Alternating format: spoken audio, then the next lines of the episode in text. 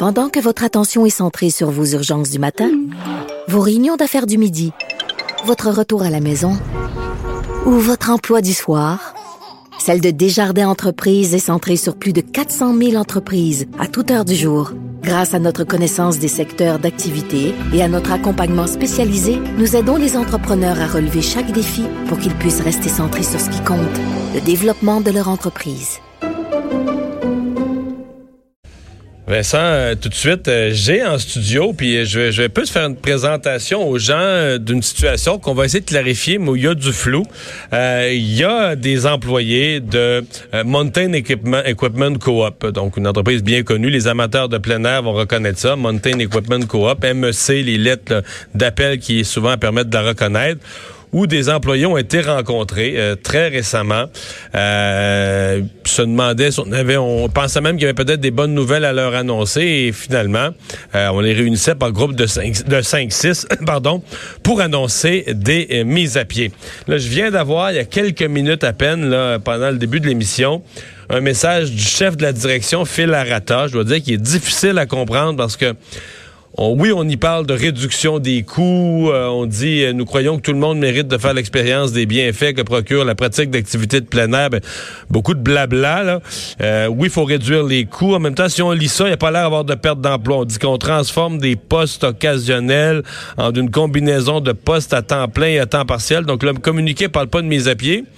Mais euh, les hommes et les femmes qui travaillent là ont été rencontrés, puis pour plusieurs se sont fait dire euh, on te met à pied. Fait que pour essayer de démêler tout ça, on a Tania Chatila Amos, conseillère en vente de Mountain Equipment Co-op de Montréal depuis euh, deux ans et demi.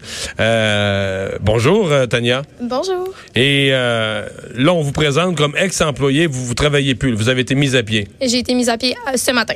Ce matin. Ce matin. Racontez-nous un peu la, convocation, parce qu'il y, y, a peu du mystère. Là. Comment vous avez été convoqué? Qu'est-ce que les employés pensaient que c'était? Comment? Qu'est-ce qu'on vous a dit?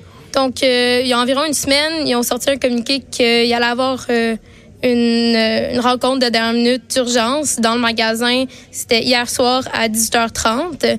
Moi, malheureusement, je pouvais pas être là, mais tout le reste du magasin était obligé d'être là. Ils jugeaient que toute excuse était pas bonne pour ne pas se pointer à la rencontre. Hier, 18h30, après la fermeture du magasin. Oui, il ferme à 5 h donc le temps que tout le monde finisse leur corps de travail, il était 10h30.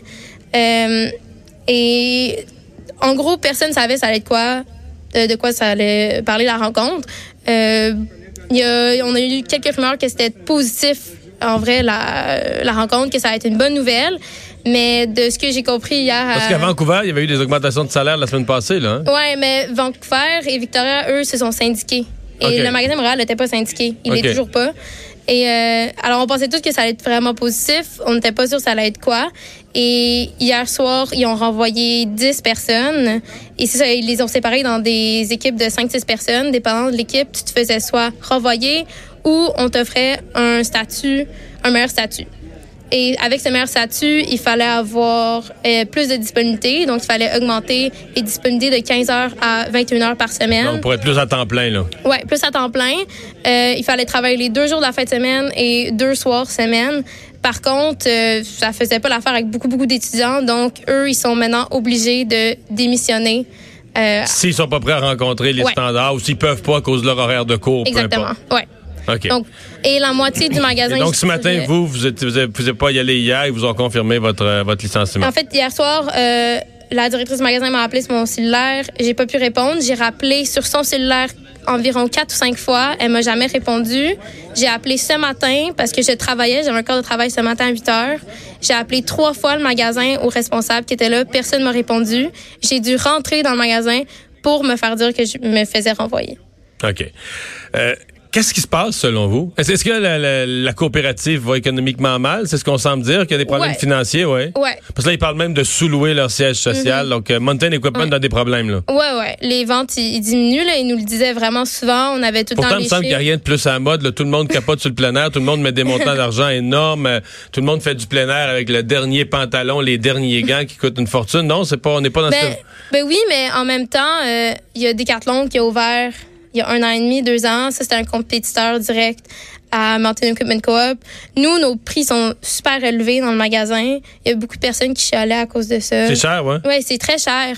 Mais c'est tout cher. C'est cher, c'est chez Decathlon, c'est cher. Chez Decathlon, c'est super pas cher. Ah ouais? Oui, oui, oui. C'est pour ça que beaucoup de personnes sont allées là au lieu chez de Chez Sales, c'est un de vos concurrents aussi? Oui. C'est les mêmes prix, je dirais, c'est mais reste que Mountain Comic c'est cher comme magasin. Donc, c'est sûr que ça devient de moins en moins populaire euh, avec le temps et le monde aime plus acheter en ligne, le monde vient moins en magasin. C'est un mélange de, de trucs. Et aussi, nous, on reprend beaucoup, beaucoup d'items. Alors, euh, le magasin, il est un peu réputé là, pour euh, euh, reprendre, avoir une trop facile, C'est trop facile de faire des retours. Ouais, j'ai travaillé au comptour des retours pendant un an. Est-ce qu'il y en a qui font le coup de prendre l'équipement, acheter de l'équipement le vendredi puis le ramener le lundi matin puis ils ont fait du sport toute, la, fin, de semaine? Oh, ouais. Puis ils vous disent, ah, il fait pas, mais ils ont fait du sport toute la fin de semaine. Exactement ça nous arrivait vraiment souvent, oui. Puis vous voyez par l'état de la marchandise que ça a été utilisé, là. Oui, oui. les mitaines ne sont pas encore sèches, puis on vous les ramène, puis on, on dit ils font pas, là. Oui, c'est arrivé. C'est sûr que c'est pas la norme. non, non, je comprends. ça arrive pas super souvent. Ben, ça arrive quand même assez souvent, mais c'est pas tout le temps, tout le temps. Mais reste que c'est sûr qu'on perdait de l'argent là-dedans. C'est sûr qu'ils nous disaient, ben, on parle pas beaucoup d'argent parce que ça va encourager le monde à revenir acheter ici. Et on donnait souvent des cartes cadeaux. Euh, on remboursait pas nécessairement tout non plus, mais reste que la coop allait pas très bien dans ces, derniers jours. Mais donc là, on parle, euh, on peut parler de licenciement massif de plusieurs des employés du magasin de Montréal qui sont mis à pied euh, hier, hier et aujourd'hui. Ouais, principalement hier soir. Ouais, 11 à Montréal. Euh, je pense que c'était 4 à Longueuil. Et je connais pas encore les chiffres de Laval ou Québec. Il y, a combien de magasins Mountain Equipment au Québec? Au Québec, il y en a 4.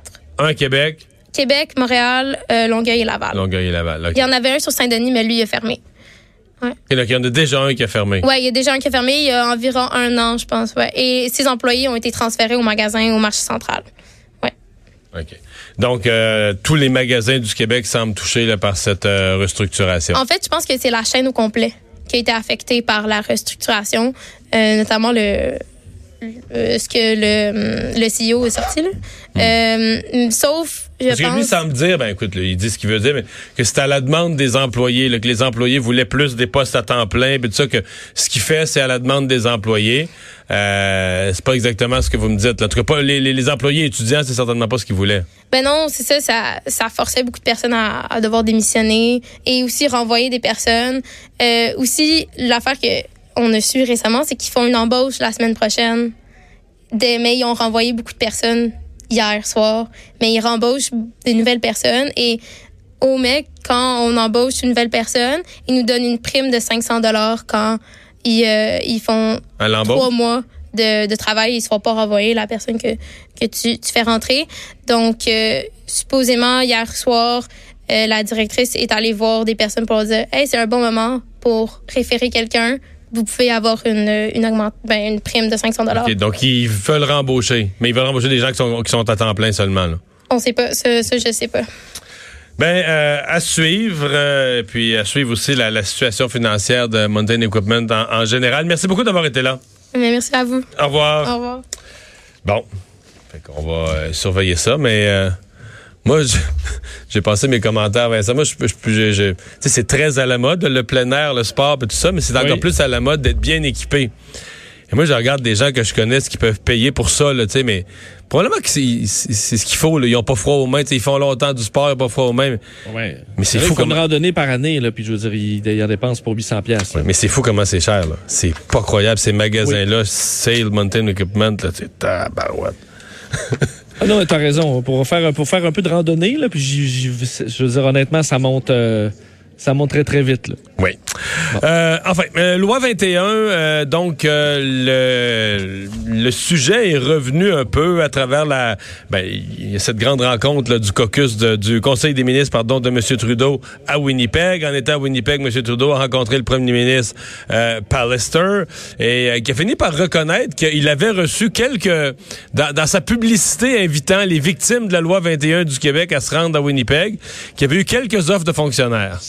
oui, ben c'est ça. Et là, le, le Kelt, là, euh, peut-être faudrait mettre un, un nombre là-dessus. Ou, j'entends des fois des gens, j'ai reçu une tonne de courriels qui me demandent, mais tu fais, OK, t'en as reçu peut-être deux ou et combien t'en as reçu? Parce que le premier ministre du Manitoba, Brian Pallister, qui disait que le Manitoba avait reçu de nombreuses demandes de fonctionnaires québécois qui étaient prêts à, à, déménager au Manitoba en raison de la loi 21.